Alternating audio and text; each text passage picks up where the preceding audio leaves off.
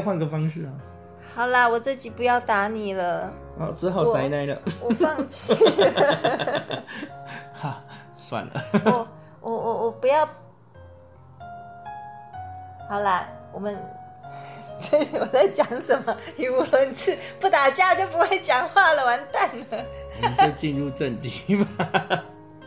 好啦，你要跟我们说说你学了八极拳以后发生了些什么趣事？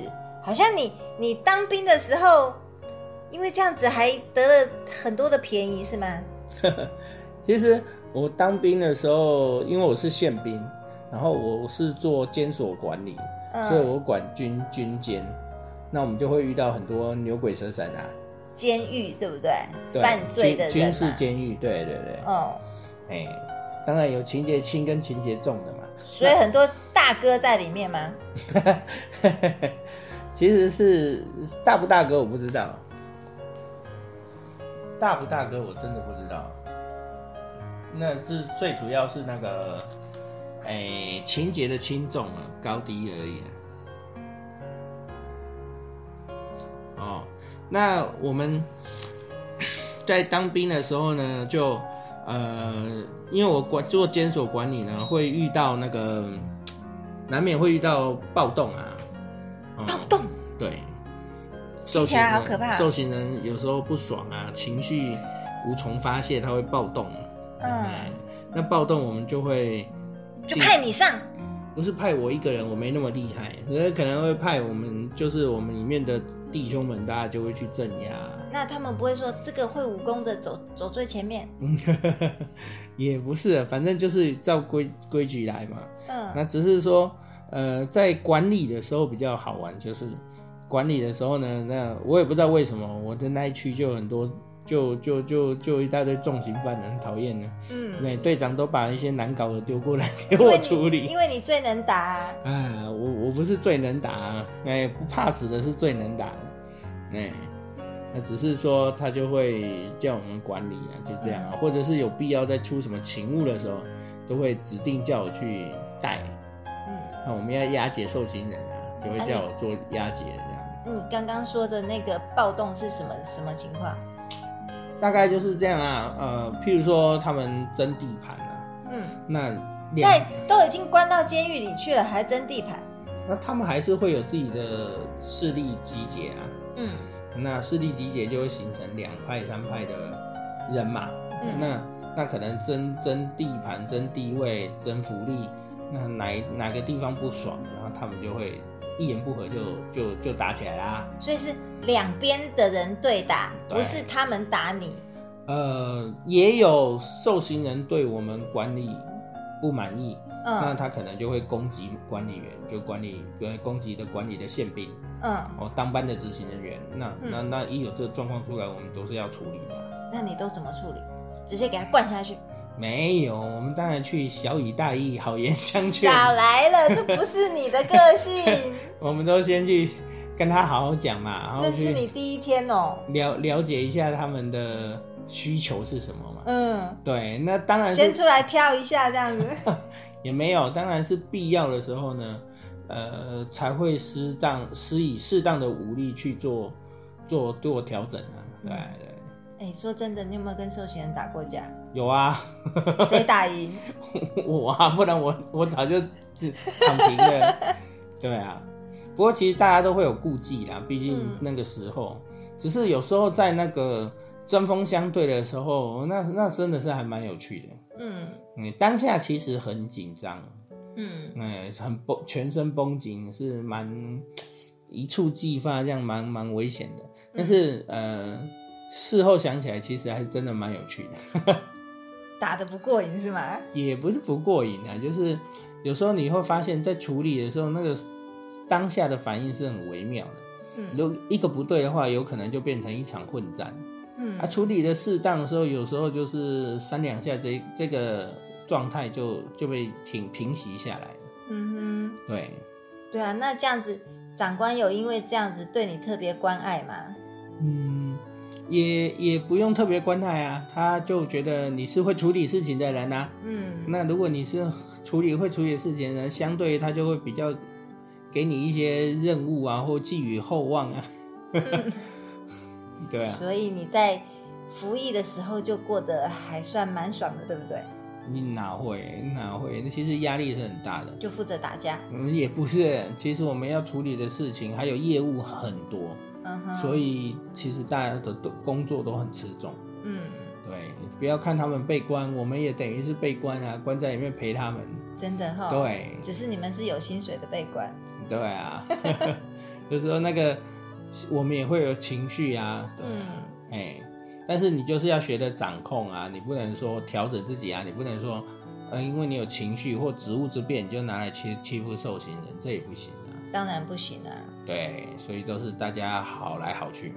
嗯，对，是必要的时候才会针锋相对，甚至会以借由武力去处理排解式状态这样。嗯哼，所以以你的经验。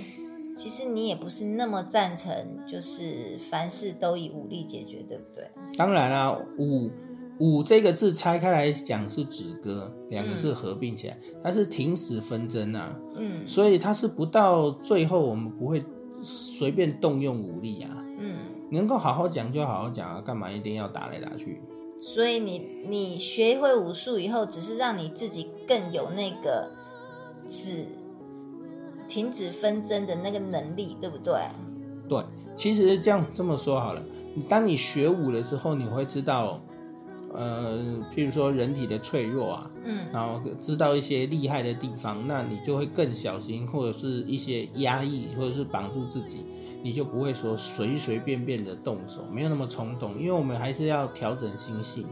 嗯，对，这也是传统武术。很注重的所谓的武德啊，嗯修为啊，对啊，你看那些有武德的人，不会随随便便一天到晚在路上找人打架啊。嗯，对，甚至你看不出来他是一个练武的人。对啊，所以很多老前辈说练武要练心嘛，对不对？对，奥妙在于心。嗯，哎，所以就是。有的练武的你根本看不出来，就像他看起来他就是甚至弱不禁风的，甚至他会一开始是示弱，我不要跟你吵架，嗯，呃，我会避免纷争。我的老师曾经跟我讲，不要随便动手，嗯，第一个不是说你不能打，是你也不知道你打了人会发生什么事，因为你有在长时间的训练，一定比没有训练的人还要厉害，嗯，那万一你真的。随便动手，或许会造成不可磨灭的或后悔的那个状态。对啊，就是有一些后果，可能比你想象的要更严重，对不对？是你想不到的啊！如果打出去的话，打对的话，你会觉得说，哎，我我只是轻轻推他一下，哎，怎么知道他，哎，摔摔一下重伤或干嘛的？嗯，对。对啊，那你说一开始的时候，你只有练八极拳的基本功嘛？是，那至于你后来练的这些拳套，然后甚至到最后可以发劲的那个状态，是什么时候学的？我前面先学基本功，嗯，然后后来等我退伍之后，嗯，呃，蒋老师就把我找去，然后就把所有的东西交给我，嗯哼，哎，对，他就把所有的内容交给我，交给我之后呢，就叫我嘱咐我好好训练，好好练习，对。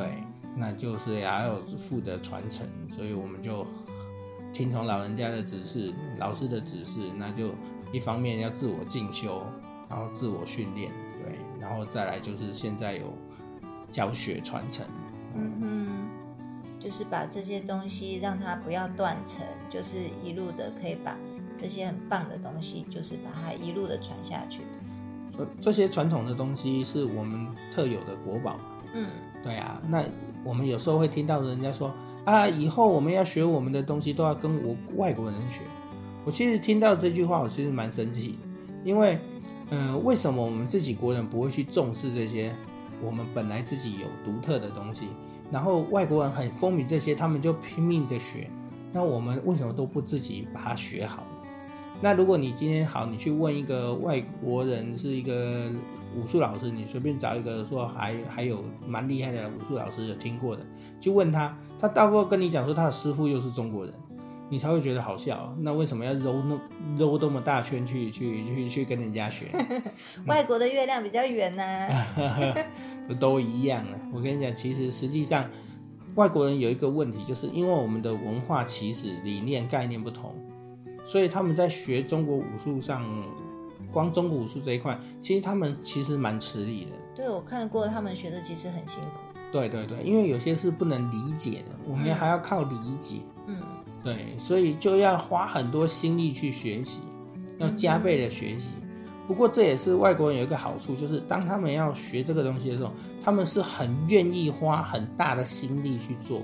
嗯他们不是半吊子，不是说什么啊，来我有空来练两下，好就就回家睡觉了，想到再练两下，他们不是这样。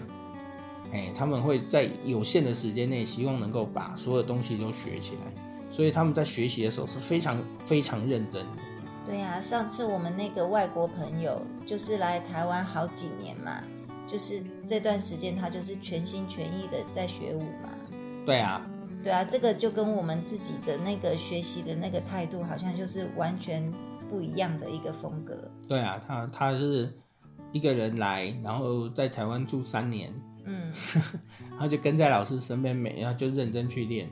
对啊，就这样的。他们那个他可以把家里放掉，然后就尽尽力学习，但是他的目标就是在短时尽量以最快的时间把东西学成。啊，学成之后归国，他就去教他们自己的人。嗯哼，对，这是他们嗯我们值得学习的精神。对，其实他们就是一个很有计划的一个学习的方针，对不对？对，对啊，这个真的很值得大家参考。是。那像是你的八极拳，从你退伍以后到你练出真正的功力来，这段时间大概有多长的时间？其实我觉得不能只讲八极拳，因为我的起始点比较早，我前面铺路的时间那么长，嗯，所以它是相提并论，一起一起成长的。所以你两个两种拳的功是一起练的。嗯，不是这么说，是因为我们如果知道的人的话，就会知道，其实走武术走到底的时候，它最后的东西是一样的。所以我其实是说我太极拳传统武术那方面少林拳的基础，然后建构上来之后呢，后来再加八极拳进来，就好像这如虎添翼一样，再多多加了一个东西，然后辅助我，让我的功体更成长。嗯哼，对对对对，辅助上来会将一直加倍成长的概念。就是一加一大于二的感觉。是对，没错。嗯哼，嘿，对，不是说不是说拆开来，今天不是切换模式说，哦，我现在可以用八极拳跟你打，然后切换一下用太极拳跟你打，不是，其实它的核心的东西是差不多的，是一样的。对啊，所以我们看过，好像很多高手其实他们都不是只有学单一拳种嘛，对不对？对，但是他们也不会杂学，嗯因为如果杂学的话，就大家都听过杂而不精嘛，嗯所以他们也是会学的时候，他们就会多去找到那个精华的东西，嗯然嗯后去互相补足那些不足的部分。嗯哼，对对对，不过我还是建议初学者呢，还是先从一个基础概念上来，嗯嘿，先把底打好。嗯，当你的功底打好了，那你要附加什么都可以。嗯呃，换举个例子，就好像呃，你先把你的底座做好，你这个大炮发出去的时候才会稳固。嗯那我们现在要增加武力，那大炮旁边再多加一挺机关枪，再多加一个什么小炮弹，那只是把武力增加可是它基础还是存在，还是大炮。嗯哼。对，这个概念是这样的啦。嗯，哦，这种举例法我倒是第一次听过，不过就是让人家很清楚理解这个概念。嗯哼，对啊，所以有的人学杂经就是，哎，我这一套拳不会，学一半，然后我就跑去跳别学别的拳，然后又去跳别的学的拳，他其实在一套拳并没有得到他的精华的时候，他就跑掉了，这很可惜，嗯然后就会觉得好像似懂非懂，嗯，然后就杂而不精。打出来不四不像啊，那个出手出脚一看你就讲，嗯，你这个到底是，到底是是是哪一套拳？是什么？是什么样啊？对啊，所以还是基本概念要有，根底打好了，你延伸什么都快。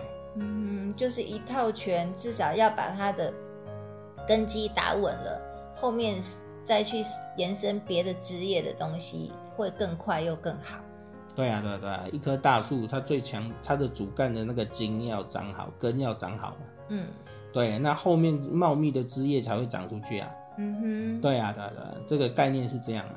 嗯，好，那很高兴老师今天跟我们分享这么多的心得。那至于老师这些年在教学上有些什么趣事呢？我们在下次继续来跟老师探讨喽。好，好拜拜。拜拜。